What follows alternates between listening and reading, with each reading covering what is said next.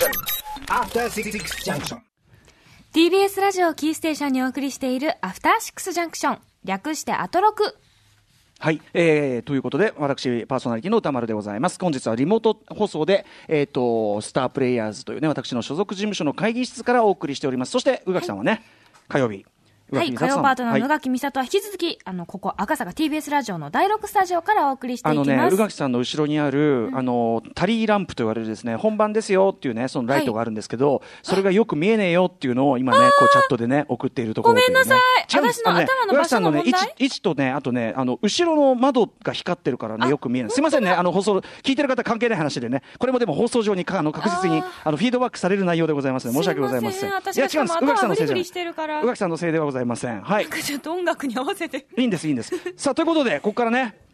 は行ってみましょう月に一度のお楽しみですよ。島尾アワー。もちろん島尾さんにもディスタンスを心がけての遠隔放送スタイルでご出演いただいております。今夜の島尾アワーはコロナ疲れしたリスナーの皆さんの心にそっと寄り添うような番組内番組。ラジオ島尾便をご自宅からもちろん生放送で届けてくださるということです。島尾さんね、前のあの2月ね、あのラジオエキスポのにおけるね、まあコミュニティラジオ、はい。えースポショイ、えーラジオエキスポワッショイ、最高でしたね。えースポショイが非常に最高な内容でございましたが、はい。果たして今回、今回はでもちょっとラジオ、ラジオ深夜便ならぬラジオ島尾便なので、うんあの、ゆったりとした空気感の。ここはまだ登場しないというね、満を持したもう要するにもうカンパケスタイルでそう。行く。で、我々はもうあの直では絡まず、そうですね。あのメールの受けとかそういうことしかやらないということらしいんで。一応生放送ではあるんですが、私たちはノータッチという形ですね。ただそれで全く気が抜けて楽だっていう感じがしないのはなぜかっていう ドキドキワクワク。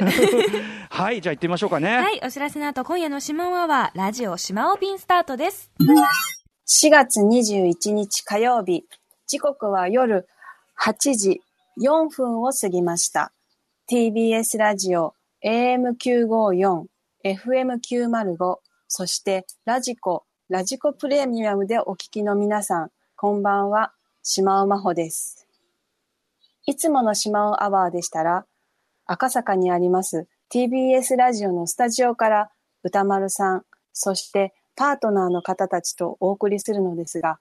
ご存知の通り、このコロナウイルスの感染予防止のため、本日は自宅からリモート出演という形でラジオ島尾便をお届けすることになりました。えー私、このリモート出演は先週の金曜日、フューチャーパストのコーナーで初体験だったんですけれども、所属事務所にいらっしゃる宇多丸さん、スタジオの山本匡晃アナウンサー、自宅からビデオ考古学者のコンバット RECさん、そして私の4人でパソコン画面上でお互いを見ながら放送しました。やってみて、えーなかなか悪くないなというのが私の正直な感想です。と言いますのも、私はあの場の雰囲気に非常に飲まれやすいタイプでして、雑誌などの取材でもですね、あの蛍光灯に高々と照らされた会議室や異常に硬い椅子など居心地の悪い思いをすると急に緊張してしまいまして、あの言いたい言葉がすっと出てこなくなって焦ってしまったり、考えをうまく巡らせずに話が途中で切れてしまうことがよくあるんです。TBS ラジオのスタジオももう10年以上通っているので慣れても良いはずなんですけども、その日のコンディションによってはやはり少し緊張しちゃうんですね。その点、家であれば、素に限りなく近い状態で出演者の皆さんとお話しできるので、とてもリラックスして臨めました。今流行りのズーム飲み会みたいな感じで、久しぶりに皆さんとお話できたのも楽しい経験でした。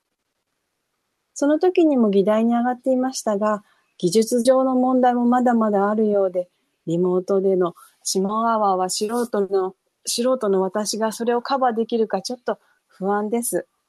また、つい先日夜中にラジオをつけた時に聞いたトーンを抑えた FM 放送が今コロナで疲れた心にちょうどいい癒しを与えてくれましたので、前々回のエキスポワッショイの経験を生かして FM 風一人喋りをお送りしたいということを提案させていただきました。というわけで、今夜のラジオ島尾便番組内容のご紹介です。ちょっとテレビの音下げてもらえますか？もうちょっと下げて。えー、この後すぐ、島尾の近況。リスナーの皆さんにも募集しているテーマですが、まずは私の近況をお話ししたいと思います。そして、宮崎智さんからの手紙。昨日、月曜アクションにて、久しぶりにパーソナリティの工藤官九郎さんのお声を聞くことができました。工藤さん、代打パーソナリティの伊勢志麻さんが所属されている大人計画といえば、アトロク的には宮崎智さんですよね。というわけで、宮崎智さんから近況報告のお手紙をいただいてあります。一曲ご紹介した後は、リモート出演中の歌丸さん、スタジオにいらっしゃる宇垣美里さんによるお便り紹介。テーマは島アワーと私。私の近況。2年目に突入しました島尾アワー。島尾アワーとはあなたにとってどんな存在なのか聞かせていただけませんか？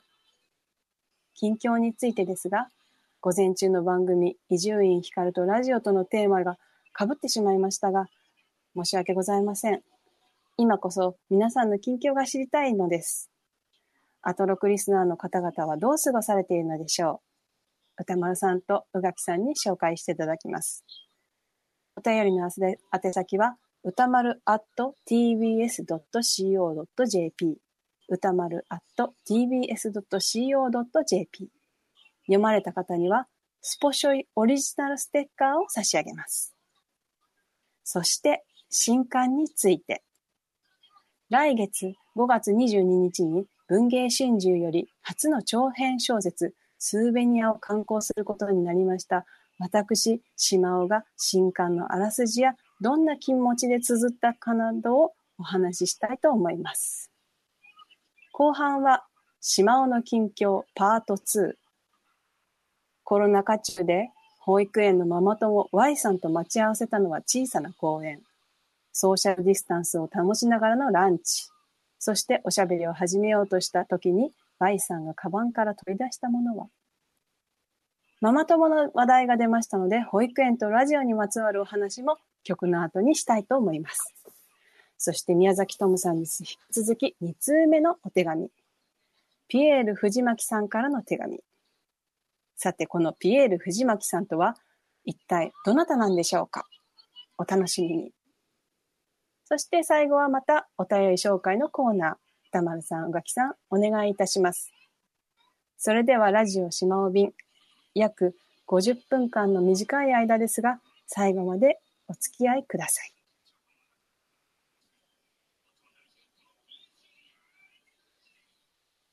ちょっとテレビの音下げてもらえる？えー、ちょっとそうそう、その下の、下押せばいい。矢印の下。ちょんちょんって2回ぐらい。失礼しました。後ろで息子がラジ、えー、テレビを見ております。では、緊急事態が、緊急事態宣言が発令されて2週間になりますが、私の近況はと言いますと、食べたネギの根を土に刺すことにはまっています。以前からネギを切って放っておくと、中心の部分がこう、みるみるうちに伸びていくなって思ってたんですけども、ある日ツイッターで大阪毎日放送の西康さんがベランダで食べたネギの根を育てていると聞いて写真をアップしているのを見つけました。それがもう本当に立派なネギ坊主が出ていたんですね。それで調べてみたらそこからまた切って食べられるなんていう話が聞いて書いてありましたので、早速植えてみた、見ましたところ、どんどん育ちまして、ついに数日前に小さなネギ坊主が出始めました。ただ、西安アナのようなしっかりしたネギ坊主ではなくて、なんかにょっきりとして細長くて、頭の部分が茎よりちょっと出っ張った感じの、なんかこう、矢印というか、なんかどう、どうにもこうにもなんとなくこう、なんかちょっと頭の部分がちょっとこう、なんか、こう、なんていうか、先が割れてるっていうかなんかその頭の、その頭の部分がこれから育つのかもしれませんけども、あの、どうも日産のような立派なネギ坊主にはならなくて、ちょっと期待外れだなって、これからが、あの、これからが育ち盛りなのかななんて思ってるんですけども、あの、他にもですね、アボカドの種やどんぐりも適当に鉢に植えて芽が出るのを待っています。アボカドはどうやら水耕栽培で、あの、芽を出してから植えた方がいいようで、全く芽がやっぱり土から出る気配がありません。これから掘り返して水耕栽培に切り替えてもいいものなのでしょうか？詳しい方がいらっしゃったら教えてください。また、スーパーに売ってる野菜なので、これを捨てる、あの、これの捨てる部分を植えるといいよなんていう情報があったら、それも合わせてお待ちしております。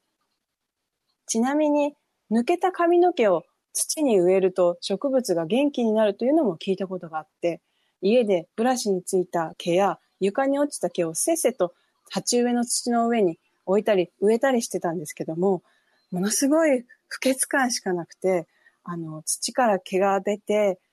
なんだか死体が埋まってるみたいな感じになるので、あの、皆様にはお勧めしません。というわけで、ここら辺で次のコーナーへ参ります。宮崎トムさんからの手紙。先ほどもお話ししたように昨日、月曜アクションにて、久しぶりに工藤官九郎さんのお声を聞くことができました。体調もだいぶ回復されたようで、私たちにとってもとても嬉しいニュースでした。工藤さんの所属される大人計画の俳優さんといえば、私たちにとってアトロクにとってはゆえんの深い、あの、ゆかりの深い宮崎トムさんですね。トムさんの近況も気になるところですので、ここで宮崎トムさんからの手紙をご紹介させていただきます。宮崎トムさんからの手紙。島尾真帆様。未曾有のコロナ禍の中、いかがお過ごしでしょうか？私はといえば、健康観察の2週間もつつがなく過ぎ、自宅待機の日々を続けております。本来なら今頃は1ヶ月以上続く公演の真っ最中のはずでした。劇場に今も組まれたままのセットを一度も目にすることなく、朝から晩まで日がない一日家で過ごしていると、演劇を始めて28年、今まで当たり前のように舞台に立てていたのがまるで白日の夢のような遠い日々のことのように思えてきます。何でもないようなことが幸せだったと思う。と歌っていたのは、ザ・トラブリューの高橋ジョージ氏でした。あまりにも暇なので、自宅待機中、ロードの第1章から最新作、ロード第14章、愛別離苦まで一曲一曲弾きま、比べてみることにしました。アイルランド民謡風のイントロのロード第3章、ハードロック色の強い12月のワインディングロード、ロード第6章も捨てがたいのですが、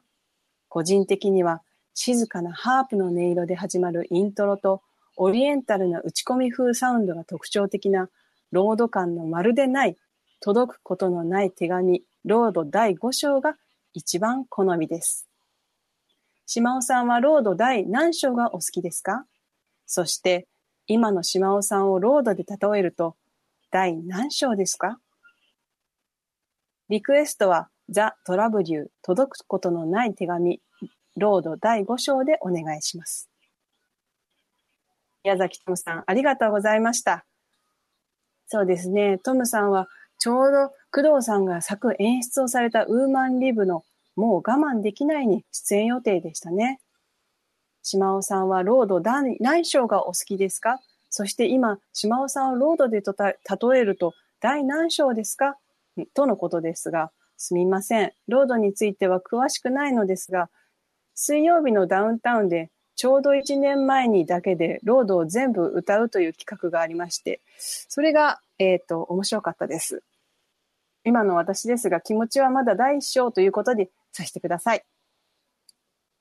ちなみに、トムさんは最近、どうしてだかわからないけれど、顔の半分に歌舞伎の熊取りみたいなブルーのおしゃれタトゥーを入れてしまい、社長からもう俳優は無理だねと言われる夢を見たそうです。顔にタトゥー、役者としてもう取り返しのつかない事態ですが、夢占いをできる方がいらっしゃったら、どんなことを暗示しているのかお聞きしたい、みたいものですね。それでは、お聞きいただきます。宮崎トムさんのリクエストで、ザ・トラブリュー、届くことのない手紙、ロード第5章。ザ・トラブリューで届くことのない手紙、ロード第5章、1997年発売の曲でした。1997年といえば、私が女子高生ゴリコを不走者から発売した年なんですね。えー、あれから23年。何を成し遂げるわけでもなく、ここまで来てしまったという感じがしています。えー、やはり私はまだ未熟な第一章なのかもしれませんね。そろそろ次のステップに進みたいものです。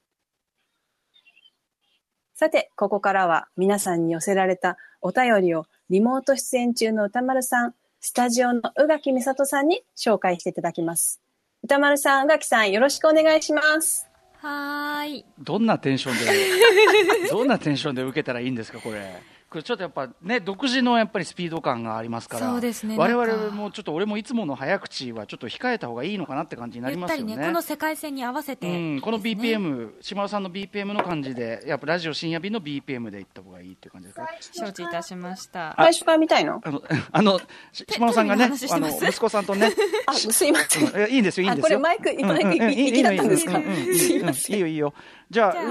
こうかな。紹介いたしましょう。ラジオネーム、ジャイアント厚彦さんからいただきました。島尾さん、皆さん、こんばんは。最近自炊が増えたので、家にスライサーを導入しました。このスライサーだと、包丁で切るよりも綺麗で均一な千切りができるので、同じ味付けのはずなのに、人参しりしりや、きんぴらごぼうが何倍も美味しくなりました。外出自粛中の大いなる発見でした。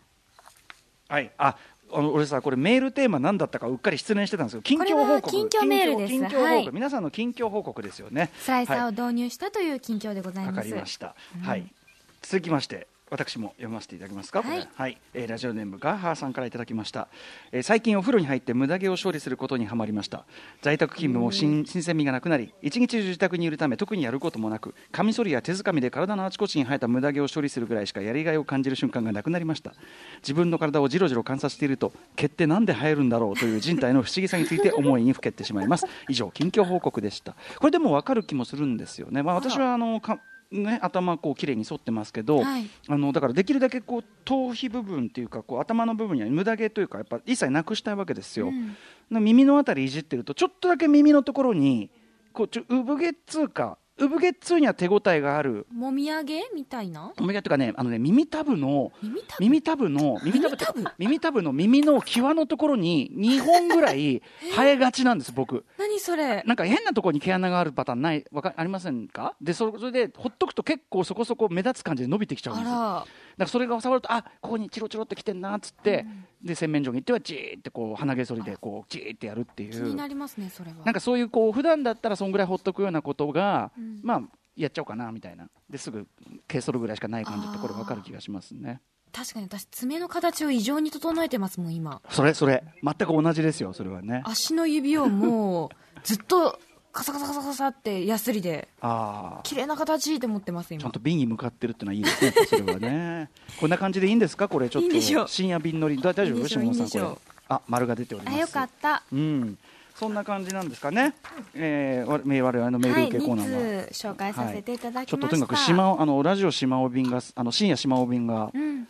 ん？ララジオ？ん？ラジオ島尾便？ララジオ島尾便がねラジオ島尾便がもうなんかちょっとあのテンポ感が素晴らしすぎてちょっと独特の世界観がはい、広すすいません。私私どもがねちょっとねガチャガチャやっちゃうとね。トラブリューをあんなにしっかり聞いたのはえー初めての経験かもしれあません、の宮崎トムさんの解説がだからその男はつらいよの第何話はなんとかでみたいな すごいですね。ちゃんと見ると違いがねうん。っていうところがねあれですよね。はい。第5章こんなんだったんですね。知らなかったです。今こっちのあのこっちのチャットではスタッフ同士のチャットではあのな何が原因で何が原因で恋人は亡くなられたのかなみたいな 歌のゆかりのねね。やり取りをねお互いしているところです。こんな感じですか島尾さん。いいですか？はい。歌丸さん、宇垣さん、ありがとうございました。ありがとうございました。何が正解かわかんない。よろしくお願いしマイます。大正解でございます。あ正解ありがとう。よかったはい。えーあの、皆さんメールありがとうございました。スライサー、あの、この間、木村拓哉さんが、確かギャオかな？あの、ネットで時々やられてますよね、あの、番組を。それで、あの、包丁が違うと、お料理が全然美味しさが違うっておっしゃってましたので、スライサーもこの外出自粛の折に買い替えた素晴らしいことなんじゃないでしょうか。無駄毛処理については、これ、岸くもですね、あの、今日、ポパイの連載を入れたんですけども、それがちょうど脇毛についての原稿を書きました。あの、よかったら来月発売のポパイの連載、ぜひ読んでみてください。あと私は昔から歌丸さんは、あの、おじいちゃんになったら耳毛が生えるタイプなんじゃないかなと思っていましたけども、やはり歌丸さんのお話を聞いて確信いたしました。歌丸さんはおじいちゃんになったら耳毛が生えると思います。さて、私事になりますけども、来月5月22日に文芸春秋社より初の挑戦小説、長編小説、スーベニアを刊行することになりました。これは文芸春秋社の文芸誌文学界で3年ほど前に連載していたものを大幅に過失修正しまとめたものです。表紙はジム・オルーク、ユリーカのアートワークや漫画豆親父でおなじみ漫画家の友沢耳代さん、そしてアーティストの小田尾さんによる親子ユニットトロロ園のお二人に担当していただきました。では、ここで少しあらすじをごご紹介したいと思います。文代と過ごすキラキラした時間はいつか年を取った自分自身への贈り物になる。2010年東京34歳独身で雑誌を中心に活躍するフリーカメラマンの安藤潮は3年前に飲み屋で知り合って以来、たまに泊まりに来る41歳の映像カメラマン、文代に思いを寄せている。自分の私生活を語りたがらず、まめに連絡をくれない文代との恋人とは呼べない曖昧な関係にもやもやしていた潮は、美大時代の男友達でイラストレーターのてんちゃんと偶然出版社で再会。周囲には秘密にしていた文代とのことを話した帰り道、妻子のいるてんちゃんに不意打ちのキスをされる。2011年3月11日、東日本大震災が発生。真っ先にメールをくれたのは、潮が連絡を待っていた文代からでも、てんちゃんからでもなく、嫌な別れをかたをした元彼の角田だった。潮の心は揺れ動く。両親や友達の目を気にして生きてきた潮が選んだ答えとは、大人になれない私たちを描きたかったという著者による切なくリアルな初の長編恋愛小説。あ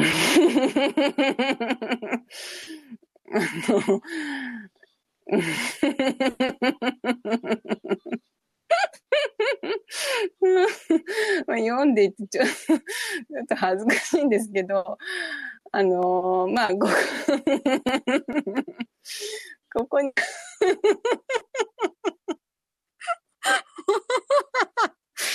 まあ、ここにある通りにですね、あの、まあ、30半ばで、まあ、まで、実家で、ふあの、実家暮らしで、大人になれないコンプレックスを、こう、あ、私自身が、こう、ずっと、つきま、あの、ずコンプレックスをずっと、こう、持ってまして、で、同じ世代の女の友達が、まあ、ふらふらしている人もいれば、まあ、しっかり婚活したり、しっかり仕事をしていたりする人もいて、まあ、そんなの友達の恋愛や頑張ってる姿をですね、あの、まあ、大人になれない私は、こう、自分のことは棚に上げて、どうしても、こう、斜めの目線からこう見ては、心の中で、まあでもあそこはダメだよね、みたいな、こう、あの子の彼氏はちょっとな、みたいな、そういうダメ出ししてしまう部分があったんですね。で、まあ5年前に出産しまして、まあそれが変わるといえば、まあ、なんかそうでもなくて、やっぱりこう気持ちはふらふらしていて、まあ、あの、まあその気分が抜けない、まあ産後のうちに、まあその気分がまだ生々しいうちに、こう自分を認めることができなくて、またその自分のことを大切にもできなかったとか、まあ向き合うべきものを失っていく女の子の話を書くのってどうなのかななんてちょっと思って書いた小説です。あの、フリーセックス、普段提唱しているフリーセックスの話はまた次元がはな違う話なので、そこは横に置いといて、ぜひみんなに、あの、皆さんに読んでいただきたいと思います。えー、文芸春秋社より税込み1760円で5月22日金曜日に発売です。えー、小説といえば、実はつい先日、えー、数日前にもですね、一本短編を書きました。これは5月5日に行われるはずだった、えー、スチャダラパーの30周年公演、スチャダラ2020アメージングヒューマンレガシー、ここで発売される予定でした。スチャダラバーが自ら編集人となって、えー、発行するインディーズ雑誌の余談の中のブックインブックですね。そこの、えー、それにスタダ、えー、SDPI というスタダラパーファンによるジンがおまけにつくんですけども、その中で私、えー、私立スチャダラ学園という小説を寄稿しました。ひょんなことから、スチャダラ学園という中高一貫校に転校することになった中学1年生の真帆が、学園一の人気者、3人組の先輩と出会うという、私が実際中学時代に妄想した小説を27年の時を経て書き上げたものです。漫画、漫画部顧問の川勝先生、転校当日に仲良くなったお団子頭でド派手なともえちゃん。中学時代に脳みそをタイムスリップさせた、えー、自分で言うのもなんですけども、力作となりました。あの、正直スーベニアより迷わずかけてしまいました。こちらは何かしらの形で、えー、来月の発売が予定されているそうなので、過去最大のページ数になる余談、詳しくは今後ステダラパーのホームページで告知されるようです。さて、ここで島尾の近況パート2といきたいと思います。えー、先日ですね、保育園で息子と同じクラスのお友達のお母さん、いわゆるママ友とソーチャソーシャルディスタンスランチをしました。東松原にあるチェリーというとても美味しくて雰囲気の良いお店があるんですけども、そこのランチをテイクアウトして公園で一緒に食べようということになりました。あの、もちろん長いベンチの端と端に座って2メートル以上の距離を空けて食べたんですけど、えー、まあ、ママ友、まあ、ママ友という言い方、ちょっと私は違和感を感じてしまうんですが、まあ、ママ友の Y さんとはですね、とても仲良くさせていただいていまして、本来なら来月のゴールデンウィークには子供を連れてタイ旅行にも一緒に行くはずだったんです。まあ、そんな Y さんとランチをした後、コロナ禍への文句でも、まあ、一つ二つ言おうかななんて、そう思った時に Y さんが、これで話そうって、カバンから糸電話を取り出したんですね。彼女の小学校6年生になった息子さんが、あ、あの、彼女はですね、Y さんは、小学校6年生の双子の息子さんと、えー、5歳になる息子さんの3人のお母さんでして、5歳の息子さんがまあ私の息子と保育園のクラスが一緒なんですけども、その上の小学校6年生になった息子さんが、ママたちが近づいて話さないようにということで、家を出る前に糸電話を渡してくれたそうです。せっかくなので使ってみたんですけども、これが、まあ、話しづらくてですね、相手が喋っている時には、耳をコップにつけ、耳にこうコップをつけなければいけず、いけなく、それで耳、聞きたいときは耳にコップをつけて、でも同時に話すことができなくても、こう、あぐあぐ、あぐあぐしちゃって、結局、こう、糸電話って難しいね、そうだね、なんて会話しかできませんでした。これをもし、コンバット RECさんとやったら、文句がものすごいだろうなって思いました。えー、ママ友の話題が出たので、保育園の出来事を少しお話ししようと思います。去年の3月末、ちょうど2019年ですね。2019年の3月末に、当時の年長さんの卒園式の後のお別れピクニックでの出来事です。みんなでもう、あの、父母と子供たちと、あと、えー、園長先生、保育士さん、みんなでお花見をしながら、ピクニックしながらお食事をしているとですね、えー、卒園をした年長さんのお母さん翌日、えー翌月、次の月からですね、長野に引っ越す予定だったんですけども、そのお母さんが私に近づいてきまして、島尾さん、木曜玉結びに出てたよねって言ってきたんです。その頃、実はちょうどピエール滝さんが日本中で話題になっていた頃だったんですけども、それで私は、え、なんで知ってるんですか？ちょっと驚いてですね、聞きましたら、TBS のヘビーリスナーだもん、タマフルからずっと聞いてるよ！って言われまして、えー、早く言ってよ！ってなりました。もう自分のこと誰も知らないと、保育園で誰も知らないと思って、クリスマス会で芸をしたり、好き放題振る舞っていたのに、本当に恥ずかしくなって、しかもそんなリスナーだったら、玉結びの木曜なんて聞いてるんだったら、本当に仲良くなれたのに、もう引っ越すのやめてもらいたいなっていう気持ちでいっぱいでした。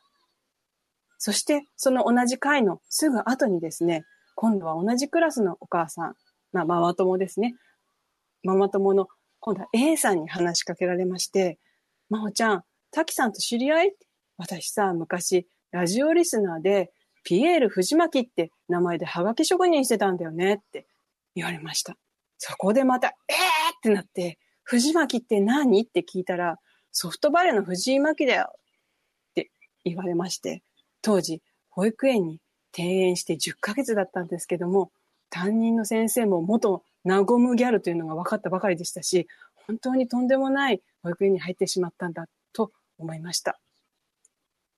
そんなわけで、そのピエール藤巻こと A さんからお手紙をいただきましたので、ここでご紹介します。ピエール藤巻さんからの手紙。アトロークリスナーの皆さん、はじめまして、ピエール藤巻です。今日は保育園のまほちゃんの様子などを皆さんにお伝えします。まほちゃんといえば、クリスマス会の島尾真帆賞でしょうか。一昨年は、チャラの優しい気持ちを、去年はピチカート5の東京は夜の7時を、朝早起きをして指定時間までに保育園へ送り届けなければならない辛さや焦る気持ちを自虐と笑いどころ満載で替え歌にして披露してくれました。元歌を知らない年配の保育士さんも子供たちも大爆笑。毎年のお楽しみとして定着しています。あとね、まほちゃんすごく商売上手なんですよ。あるお祭りの出店で、まほちゃんがイカのゲソ焼き三種ソースを企画し、仕入れ先からメニュー開発、売り子までやって連日スタート3時間で売り切ったんです。普段の係活動も積極的で、今年は美化係なんですけど、古いバスタオルを集め集めて子供用トイレのためにバスマットをたくさん作ってくれま、縫ってくれました。どんな園の活動も積極的に参加して才能を十分に発揮してくれるスーパー保護者と言いたいところですが、まあリスナーの皆さんは薄々感づいていらっしゃるかもしれないですけどね、あっちゃーなこともやらかすんでよく叱られております。私が覚えているのは、子供のお弁当には水で濡らして絞ったお手拭きをビニール袋に入れて包むよう入園時に指導されているのですが、まほちゃんはお手拭きを1年間濡らさなかったんです。乾いたお手拭きを入れていたんです。初めてお手拭きが濡れていた日、息子さんは同級生や担任の先生はおろか、園長先生にまで、見て、お手拭きが今日濡れていると自慢したそうです。あとはパジャマを入れるパジャマ袋の存在も1年間忘れていました。まあそんないろいろ怒られどころはありますが、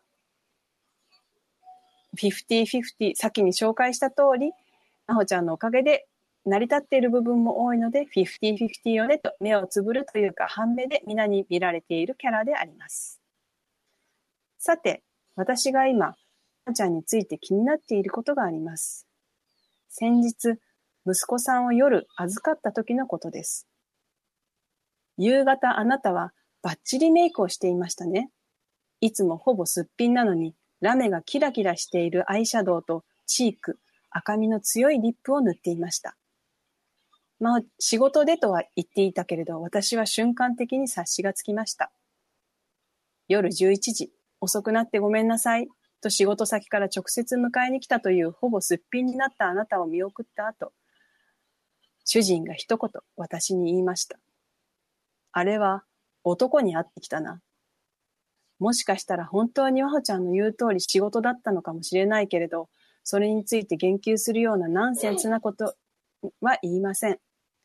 時には子供のことなど忘れて一人の女に戻って好きな人の腕に抱かれながら閲楽の瞬間を過ごせたならどんなに素敵なことでしょうとも思うわけです。何を書いてるのでしょうか、この人。私はお世話になっている70代の助産師の先生はこう言っておられました。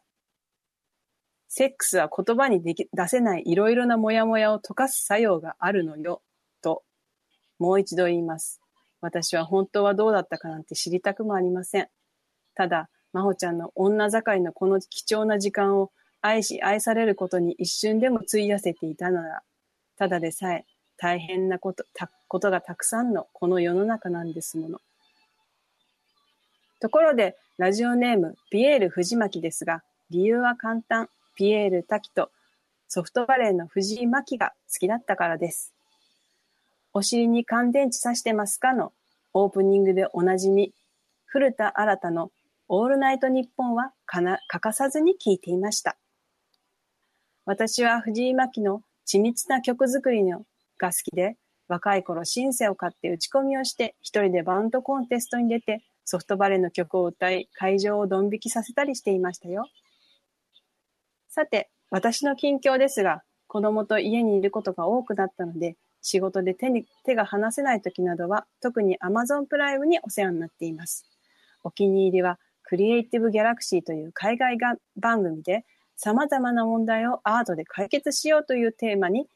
子供たちが身近な素材でアートを作る番組です。真似して娘と一緒に、モールや目玉シール、ボンドなど100円ショップで材料を買いに行ったり、家にあるボタンや箱などを作って飛び出す絵本などを作ったりして遊んでいます。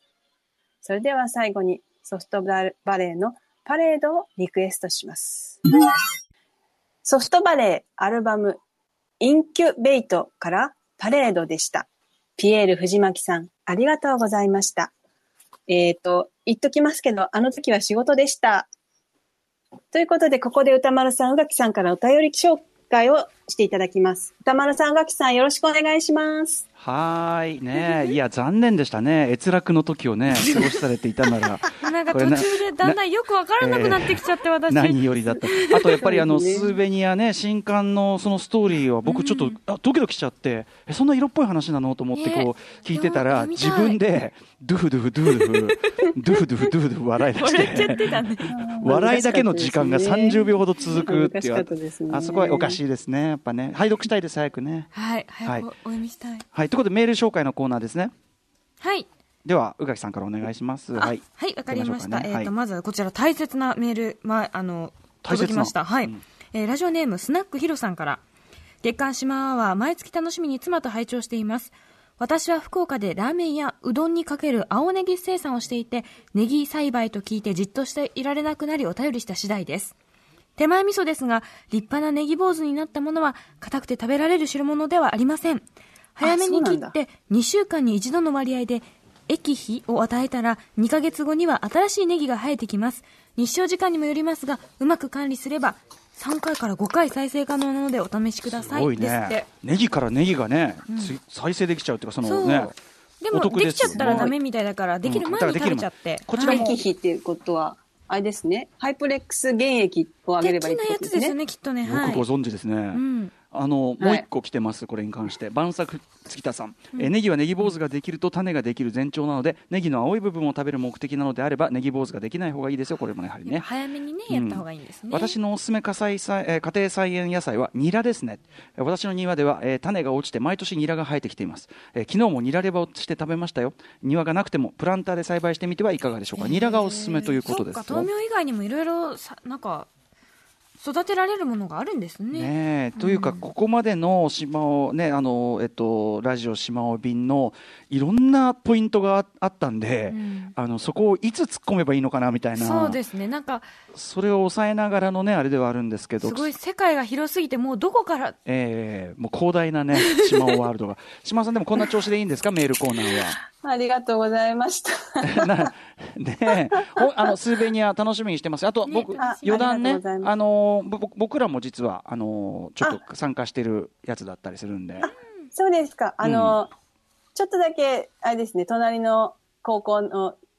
四郎くん、四郎先輩もそうですね。小説に出てますので。あ、私が出てるんです。出て、出てるといえば島尾さん、あの、今月のポパイ、今回のポパイの連載も読みましたよ。あ、ありがとう。ぼ 僕が、僕が童貞ではないかと疑ってらっしゃるようですが、あら、ありがとうございます。うんはい。こんな感じで、じゃあ、もう一回ね、はいスタジオの島尾さんにお戻ししましょうかね。はい。はい。いいですかね？わ、わかんないんだよ。はいどう振る舞うのが正解か。歌丸さん、さん、ありがとうございました。えー、ラジオ島尾便、あ、ラジオ島尾便、いかがでしたでしょうか？えー、いつもとはですね、ちょっと違う実験的な放送になってしまいましたけども、皆さんに、あの、が、喜んでいただけたら、嬉しいかなと思っております。ということで、えー、最後はですね、私の大好きな曲、ドクタースランプあられちゃんのエンディングテーマ、水森アドさんのあれあれあられちゃんを聞きながらのお別れとしたいと思います。ここまでのお相手は、島尾真帆でした。皆さん、さようなら。